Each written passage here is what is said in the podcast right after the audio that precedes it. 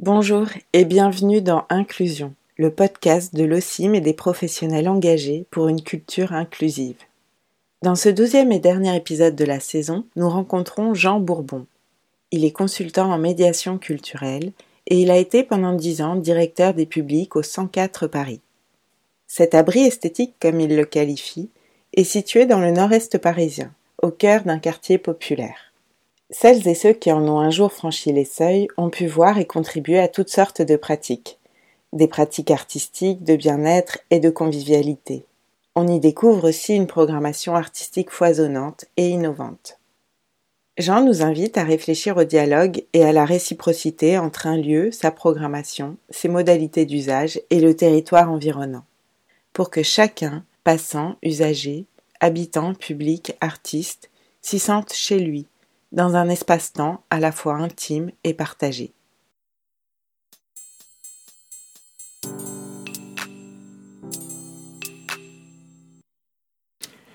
Quand on parle d'hospitalité, à propos d'un espace esthétique comme le 104, établissement artistique de la ville de Paris qui se situe dans le nord-est parisien, précisément dans le 19e, au cœur d'un quartier populaire, c'est la capacité d'un lieu euh, d'accueillir n'importe qui ou n'importe quelle personne passant, usager, habitant. Au-delà de la question euh, technique de l'accueil, savoir accueillir des publics ou des usagers, de façon générale, on s'intéresse surtout au, public, hein, c'est-à-dire en l'occurrence les personnes qui, euh, intéressées par une programmation, vont devenir publiques dans le lieu et donc doivent être bien accueillis pour pouvoir avoir envie d'y séjourner ou d'y revenir. Cette question d'accueil est largement dépassée par la notion d'hospitalité. La notion d'hospitalité fait euh, quelque part disparaître le geste d'accueil. Euh, j'entends par geste d'accueil le fait de montrer qu'on accueille, mais rendre naturel le franchissement des, frontières, des seuils du lieu, euh, faire que finalement une personne qui va franchir ce seuil ne se sent pas accueillie mais se sent chez elle. Euh, dans un espace qui est aussi le sien, auquel elle contribue, euh, auquel elle participe à donner euh, une dimension large, comme celle, je pense, actuellement du 104. et finalement, en, disant cela, on se rend compte d'une chose, c'est que l'hospitalité n'est pas univoque, elle est symétrique. C'est-à-dire qu'à la fois, si on se met dans une posture d'hospitalité, des capacités à accueillir n'importe qui. Euh, la personne qui, ou les personnes qui vont rentrer dans le lieu pour faire ce qu'ils ont à y faire, euh, nous accueillent aussi dans leur univers et dans leur pratique. Euh, cette notion d'hospitalité, elle est déterminante, car elle permet d'éviter l'instrumentalisation potentielle d'un accueil bien formaté. Je prends pour exemple certaines surfaces commerciales qui sont très douées pour mettre le chaland ou le client dans une posture euh, consommatrice d'un espace et d'être accueilli avec d'ailleurs un calcul bien sûr, celui de pouvoir vendre des produits, euh, là il n'y a pas de deal. Hein. il y a juste une disponibilité. Et d'ailleurs, le maître mot derrière le terme hospitalité, c'est que pour être dans une hospitalité, il faut qu'il y ait une disponibilité d'espace, une possibilité que l'espace soit approprié, occupé par n'importe qui. Alors de cette question découle la notion de seuil. Euh, le seuil, donc c'est ce qui se présente au, premier regard. Hein. J'arrive devant un lieu et je tombe sur quoi? Sur une façade et l'endroit où je peux pénétrer, c'est le seuil. Et le seuil, euh, selon comment je l'organise, comment je le rends franchissable, et selon les signes que j'y appose, que je produis, eh ben, ça produira euh, en miroir, en réponse, des pratiques variables euh, par rapport aux personnes qui seront amenées à franchir le seuil. Euh, d'une certaine façon, le seuil, s'il est surjoué, s'il est défini comme étant l'espace de l'endroit où on rentre et quelque part l'endroit où on est adoubé comme public ou comme spectateur, ça devient une sorte de de barrières à franchir, est de facto une barrière franchie uniquement par ceux qui s'y sentent autorisés.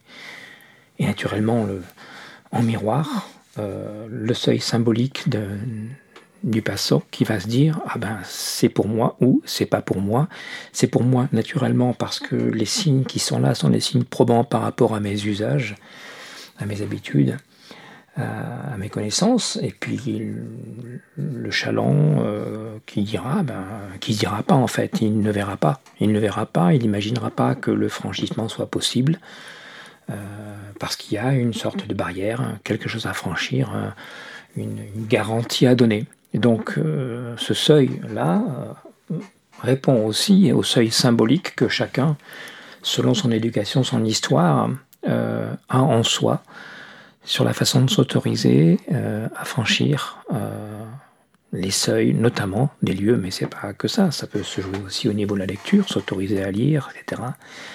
Est-ce que je vais comprendre? Est-ce que ça va être pour moi? Et donc, pour être dans l'hospitalité, la, question du seuil est déterminante parce qu'elle permet euh, de travailler en nous-mêmes, dans nos organisations, dans notre façon qu'on a de, communiquer, d'envoyer des signes. Hein. Euh, c'est de euh, veiller à ce que le seuil soit plutôt un endroit d'attraction plutôt qu'un endroit d'empêchement, comme trop souvent il peut l'être.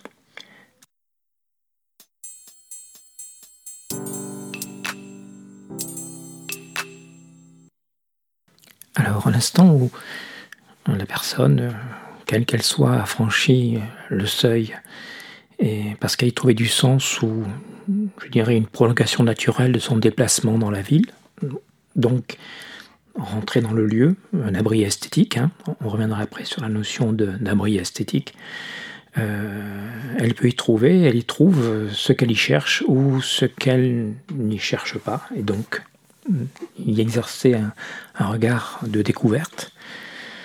Et euh, parmi les pratiques, euh, au-delà de celle de la découverte, euh, de la flânerie, de la chalandise, il y a aussi la possibilité, puisque des espaces sont disponibles, que les usagers, parce qu'à l'instant ils ont franchi le seuil, ils sont quelque part considérés comme des usagers, donc personnes qui usent le lieu, qui utilisent le lieu, peuvent tout à fait s'autoriser à, n'importe quelle pratique. Euh, comme vous pouvez l'observer dans, le 104 euh, au quotidien, des pratiques qui vont de la pratique artistique à la pratique de loisirs, à la pratique de, de fainéantise, une sorte d'espace dans lequel chacun finalement va se trouver dans son intimité en partage public, ce qui est, semble-t-il, un paradoxe. Mais dans la mesure où le, terme fondateur est la question de l'hospitalité, et derrière ça la notion de non-jugement, hein, euh, eh ben, ça permet euh, à chacun euh, à s'autoriser à des pratiques qui sont les siennes et de créer son, son cercle, son espace de pratique personnelle, de pratique spontanée, c'est le terme qu'on emploie souvent, euh, qui vont, y compris jusqu'à faire la sieste, euh, lire, danser, jongler, euh, rire, fêter. Tous des actes qui sont souvent des actes de l'intimité qu'on fait souvent à l'intérieur de chez soi. Mais qui d'une façon ou d'une autre, là, euh, sont euh, à la fois intimes et publiques, en partage, et par cette intimité publique produisent un sentiment de lieu qui, euh, en écho, répond à l'intention d'hospitalité. encore une fois, c'est une, hospitalité symétrique. À l'instant où je m'autorise à m'abandonner à une sieste dans un espace public à côté de quelqu'un qui va danser, à côté de quelqu'un qui va voir quelque chose ou qui va manger ou qui va jouer, euh, finalement, il nous accepte dans sa sphère intime. Et donc cette intimité partagée euh, relève euh, d'une communalité du lieu, de mettre en commun dans le lieu les états de chacun.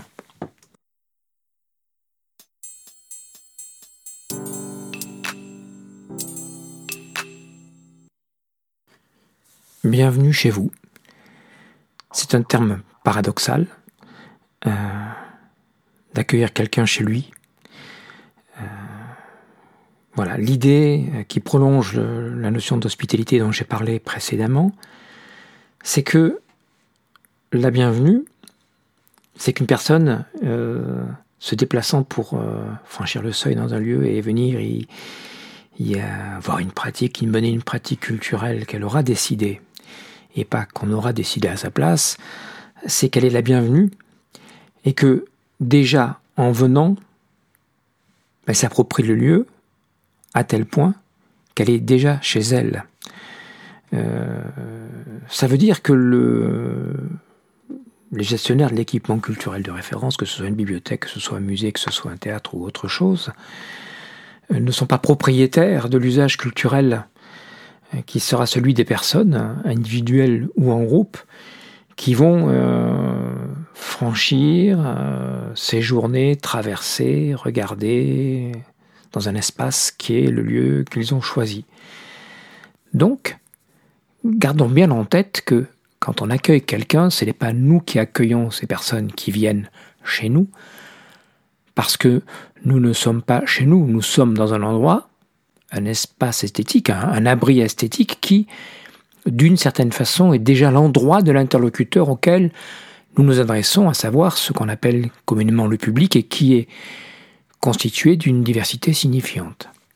En ce sens, euh, si je m'autorise à accueillir quelqu'un en lui disant bienvenue, euh, je me permets aussi d'être accueilli chez lui parce que c'est chez lui, l'endroit où il est chez nous.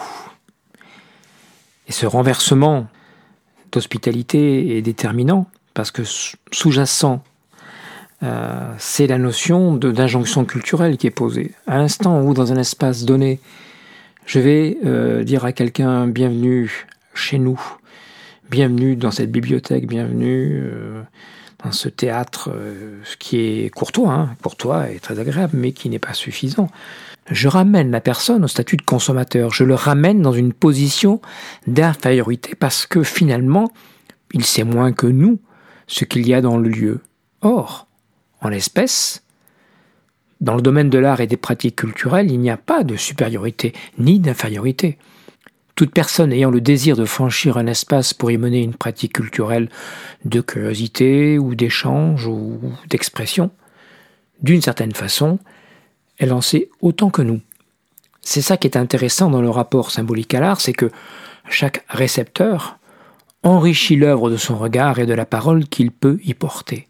Donc, quand on prononce la phrase Bienvenue chez vous, on s'installe dans une posture euh, d'égalité, de vraie égalité, au service de la circulation du sens, de l'échange et des expressions mutuelles qui produisent euh, d'un certain point de vue, un,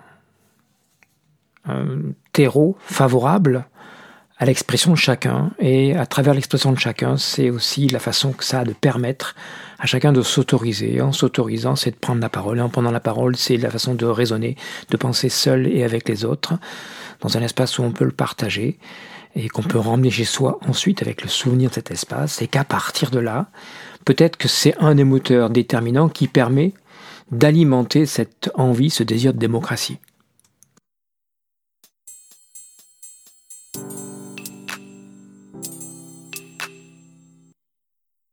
À différentes occasions dans mon propos, j'ai fait référence à la notion d'abri esthétique. Tout ce qui a été dit auparavant euh, ne prend sens que dans une logique de lieu, d'espace, dans un endroit donné, euh, dans un espace esthétique donné.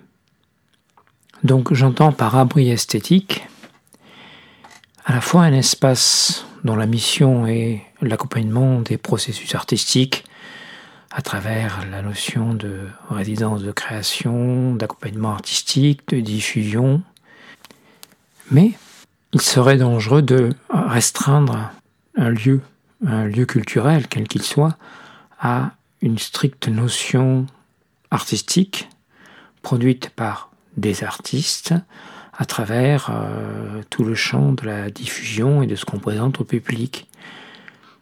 Parce que, à travers tout ce que j'ai dit auparavant,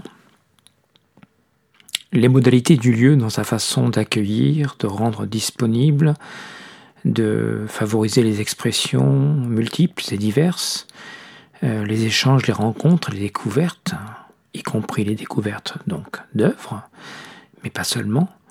Euh, tout ce champ-là produit en soi une esthétique, une sorte d'esthétique euh, relationnelle, finalement au cœur du lieu.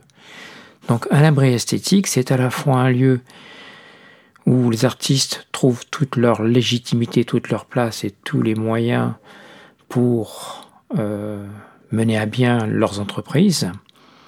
Et c'est aussi le lieu où finalement euh, chacune des personnes euh, usagères du lieu contribue à l'esthétique générale du lieu, souvent d'ailleurs en miroir, hein, parce que euh, ce qu'on observe au 104, c'est que les pratiques spontanées sont, dans leur très très très grande majorité, des pratiques artistiques, alors qu'aucune euh, indication, aucune injonction n'impose cela. C'est que finalement, un abri esthétique, c'est un abri qui se crée par lui-même, même si nous posons des modalités, que nous tissons dialogue avec euh, ce qu'on appelle communément le public ou les usagers et aussi avec les artistes, en même temps, on ne peut imposer cette relation esthétique car elle doit se révéler d'elle-même et tout notre travail consiste à mettre en place des modalités facilitantes, telles que déclinées auparavant, de façon à ce que cette relation esthétique se produise, s'invente, soit générée par les actes des uns et des autres en dialogue et en réciprocité.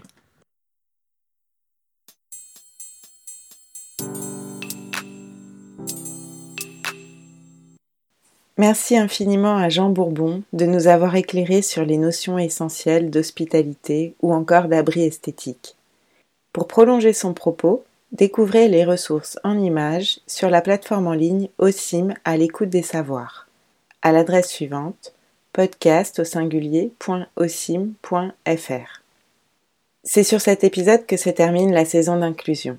Vous pouvez écouter ou réécouter les anciens épisodes sur À l'écoute des savoirs, Apple Podcast et Spotify.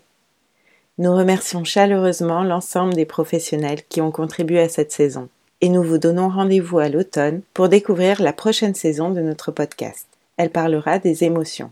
À très bientôt.